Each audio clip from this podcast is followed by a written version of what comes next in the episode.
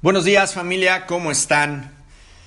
Eh, pues primeramente agradecerles a los que han, nos han seguido en las diferentes eh, plataformas, en las nuevas plataformas. Déjenme platicarles un poco de qué se trata esto, qué es lo que ha pasado y dónde ahora nos pueden encontrar. Eh, el canal que teníamos aquí en iVox, que se llamaba Lo que funciona se hace todos los días, que sigue manteniendo todo el contenido de los primeros episodios de los podcasts, que si mal no recuerdo llegaron a más de 267. En algún momento alguien eh, de nombre Raúl, que después lo, voy a entrevistar y que ustedes van a conocer, que es precisamente eh, el dueño y, socio de Ambix Producciones, me propuso la idea de hacer eh, un poco más de producción en lo que respectaba al, al, material del podcast, llevarlo también al canal de YouTube, subirlo entonces a los canales que tienen un poquito más de difusión como es Spotify y iTunes y de esta manera este pues tener un material y, llevarlo a más personas. Esta prácticamente fue la idea. Y gracias a esto fue que comenzamos entonces los canales de lo que funciona se hace todos los días, que hoy lo pueden encontrar en Spotify, lo pueden encontrar en iTunes y también en un canal de YouTube hacemos entrevistas con diferentes personas o personalidades. Y a partir de esto, eh, el canal de iVoox se quedó abierto, le cambiamos el nombre, hoy le voy a poner ahí, hoy le voy a poner los diarios de Luis Ortiz o una cosa así, todavía aún no lo decido, o las notas de Luis Ortiz, y me pareció importante eh, seguir utilizando este canal donde ya nos conocen, que además es gratuito, para poder eh, comunicar al modo de como antes lo hacía, sentado aquí en la sala de casa, porque lo extraño, y dar algunas, algunas eh, notas acerca de los episodios que vamos a ir subiendo. Al día de hoy, en este momento que estoy grabando, eh, se han subido dos episodios, uno con Gastón y otro con el famosísimo Grinch. El día de hoy me voy a enfocar con las notas de lo que yo creo importante de recalcar al menos desde mi perspectiva, de las notas que, o más bien de la, de la información que, que, se, que se dio con la entrevista de Gastón. Y esto creo que puede ser eh, muy útil para muchos de ustedes que de pronto en un eh, audio corto de unos 15, 20 minutos puedan tener una perspectiva eh, de lo que, de las notas importantes, nada más, ¿no? Y, y que obviamente ustedes tomen su propia decisión, pero sobre todo los invito a que escuchen esta entrevista que de verdad es súper increíble. Miren, Gastón eh, es un político, o más bien ya no es un político, pero estuvo en la política y yo tuve la fortuna de colaborar con él en el tema de, la, de su campaña que tuvo para la presidencia municipal de Tijuana hace más o menos un par de años. Eh, en aquel tiempo eh, se convirtió en la propuesta independiente en la ciudad y tuvimos un movimiento, y digo tuvimos porque yo pertenecía a él, muy interesante, donde había gentes que realmente querían cambiar eh, muchas de las cosas que estaban sucediendo en nuestra ciudad. A nombre personal quiero decir que independientemente de todas las cosas que he hecho en mi vida, los movimientos políticos están llenos de muchísima pasión. En el caso de Gastón, independientemente eh, de los intereses políticos que pudiese haber eh, o no, eh, en realidad fue un proyecto de emprendimiento muy interesante que me dejó a mí un aprendizaje increíble. Y fue así como que le pedí que fuera mi padrino en esta, en esta etapa o en esta en esta, en esta primera entrega del episodio y de verdad que estoy muy agradecido con él por el hecho de que se haya permitido sentarse y recibirnos en su oficina y platicarnos un poco a niveles de emprendimiento. En lo personal, familia, yo no quise hablar de temas eh, políticos con él, aunque él tiene una posición súper interesante en todos los temas políticos, porque en realidad no es, mi, no es el fin que yo, que, que estamos buscando dentro del canal, porque la política siempre tiene enemigos y amigos y enemigos y posturas. Pero más bien lo que me interesaba de él era este tema de, de, cómo fue que decidió emprender con este tema de la, de la candidatura independiente, lo que pasó al no ganar, porque probablemente no perdimos, sino no ganamos. Perdón, pero acabo de regresar de correr y estoy tomando un poco de agua. Y este, y, sobre todo entender la vida de alguien que se propone algo con este nivel de intensidad y de pasión y que de pronto no, no surgiera. y, obviamente que ustedes pudieran ver el tipo y el nivel de persona que es. Eh, Gastón ha sido una de las personas con las que he tenido estas pláticas súper interesantes. Eh, eh, por ejemplo, a lo largo de la campaña de pronto estábamos caminando por, los, por las colonias populares en Tijuana y nos parábamos a comer en cualquier lugar.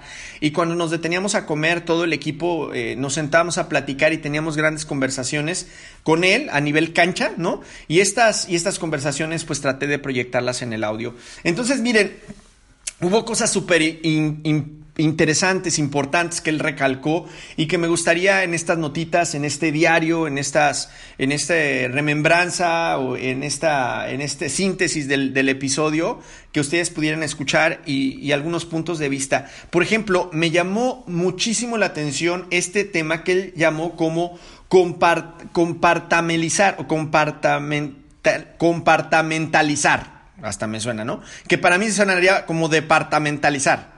Él hablaba de compartimento, yo hablaba de departamento, de las cosas en la vida.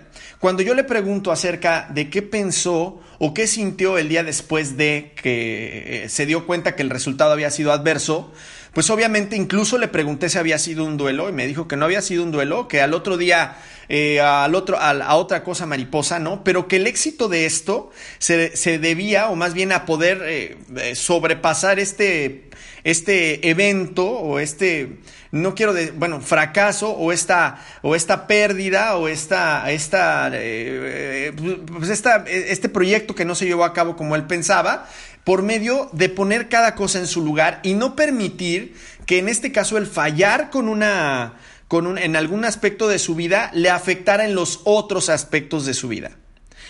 Y yo tengo que decir que, de, que a forma personal, esto es uno de los grandes consejos que me ha dado este, mi gran amigo, eh, mentor y terapeuta también, Carlos, acerca de que uno tiene que de pronto eh, aprender a separar ¿no? ciertos aspectos de su vida donde andan mal y no reflejarlo en todos los aspectos de tu vida, porque ahí es donde te metes en problemas. O sea, que si de pronto algo te sale mal, te separas de, de tu esposo, de tu esposa, o un proyecto se viene abajo, pues obviamente el tema de la relación con tus amigos, a veces el tema económico de tu trabajo, el tema de la salud física, no dejes o no permitas que se venga abajo de la misma manera, porque entonces sí vas a estar en graves problemas. Lo cierto es que para hacer esto hay que tener mucha conciencia.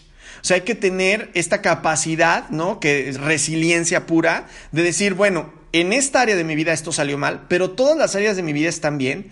Y bueno, voy a vivir el, dolor o, o, el recapacitar qué pasó aquí, pero todas las áreas, las otras áreas de mi vida, pues tengo que mantenerlas a flote. Y cuando uno hace esto, pues es sencillamente mucho más, más simple el poder eh, canalizar y, llevar a cabo este, eh, el, salir adelante de, este tipo de pérdidas. Así que... ¿Cómo se llama? Eh, esto me pareció de suma importancia que dijo Gastón y obviamente lo habla de una persona que, que tiene una capacidad, insisto, de resiliencia tremenda. La otra, cuando le pregunté acerca del nivel de emprendimiento del, emprendedor, qué era lo que necesitaba, cómo fue que se le ocurrió la idea, y finalmente eh, Gastón habla desde un aspecto muy empresarial, lo hace una paridad con la política y dice, primero tienes que identificar una necesidad, después tienes que crear una idea y saber que tú puedes de alguna manera satisfacer esta necesidad mejor que otros, y luego hacer tu propuesta y ponerte a trabajar. Entonces, esto es algo que prácticamente en cualquier proyecto de emprendimiento nosotros tendríamos que hacer en cualquier área de nuestras vidas o en cualquier eh, área de la vida, ¿no? Entonces él lleva su experiencia en el, empresa, en el, en el tema empresarial al, al, tema de la política y bueno, en este caso pues ya vimos cuál fue el resultado, sin embargo, en todos los demás proyectos de emprendimiento que él ha tenido lo ha manejado de esa manera. Y uno de los aspectos que también manejó es que te tienes que atrever. ¿no? Que el miedo es normal, pero que te tienes que atrever. Esto es algo que también hemos escuchado recurrentemente o que escuchamos. Y que me parece este, muy, muy, muy interesante porque también habla después, y esta frase que también ya conocemos, muy al modo de la tanatología, de que te arrepientes más de lo que no haces que de lo que haces.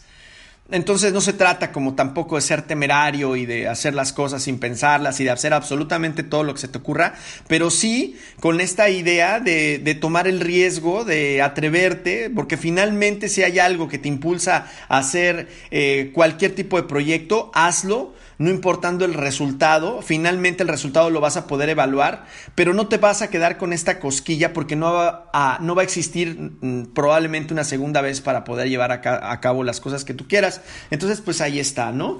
Y la otra que me llamó mucho la atención también es que eh, él cuenta con un gran grupo de apoyo y este gran grupo de apoyo también ha sido de manera constante su mentoría.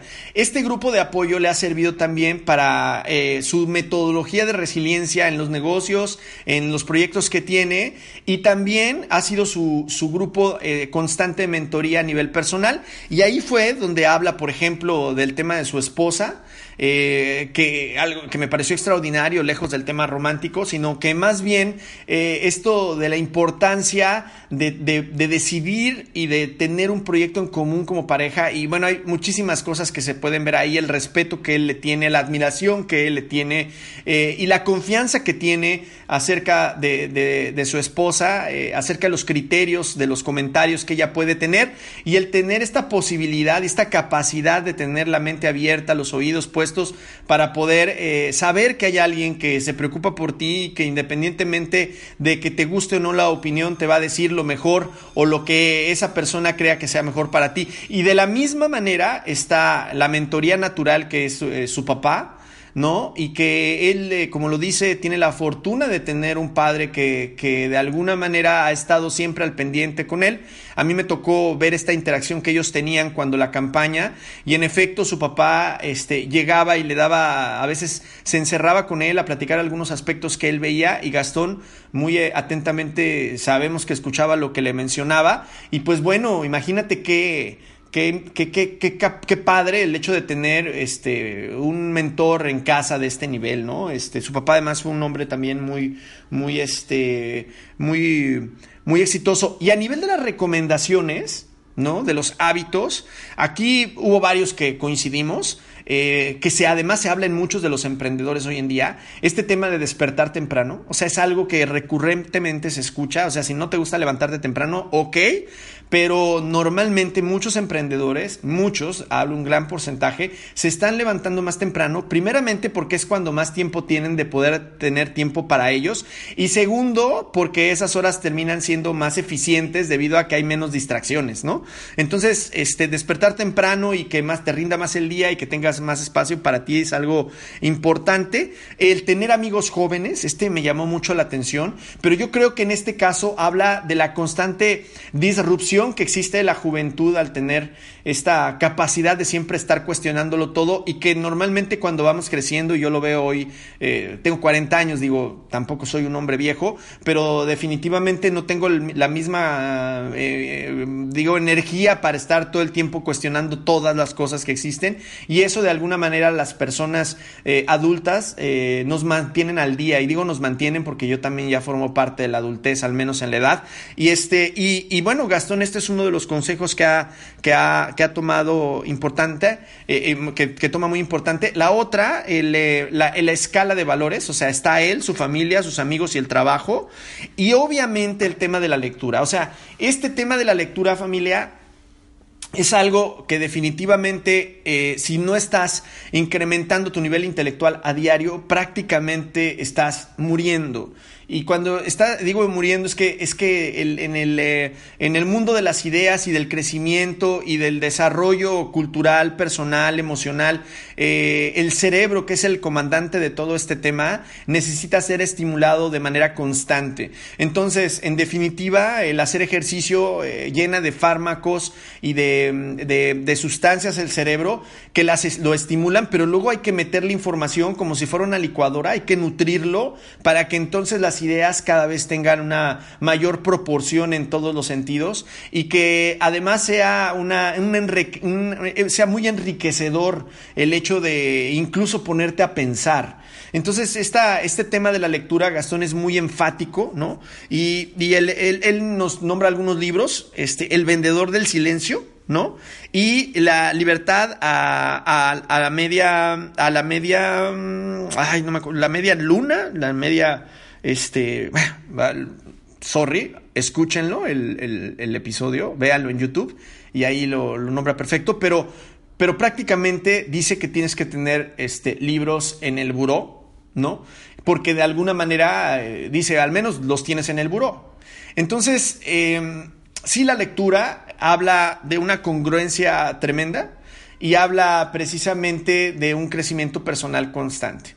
Y bueno familia, estas son mis, mis notas del episodio. Me llevé exactamente 15 minutos. Esto no pretende ser eh, tal cual otro episodio del podcast, sino hacer algunas reflexiones eh, acerca de las personas que, voy entrevistando y de algunas cosas que me llaman muchísimo la atención. Eh, te pido de favor que le des eh, un like o, que le des una calificación al podcast en Spotify, que te inscribas, que te suscribas también al canal de YouTube, por favor, que le des a la campanita.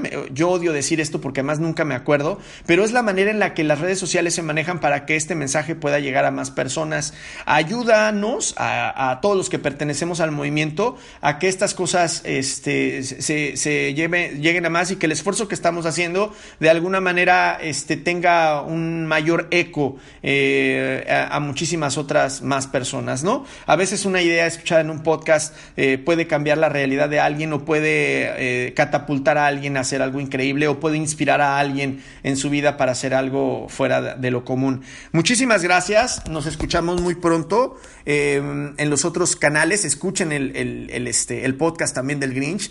hay también alguna reflexión interesante, porque me pareciera que es puro chacoteo con el Grinch, el Grinch, perdón. Disculpen a veces el inglés ahí, pero estábamos en un tema muy empático con él y la verdad es que la pasamos bomba y familia nos escuchamos pronto y recuerden que lo que funciona se hace todos los días.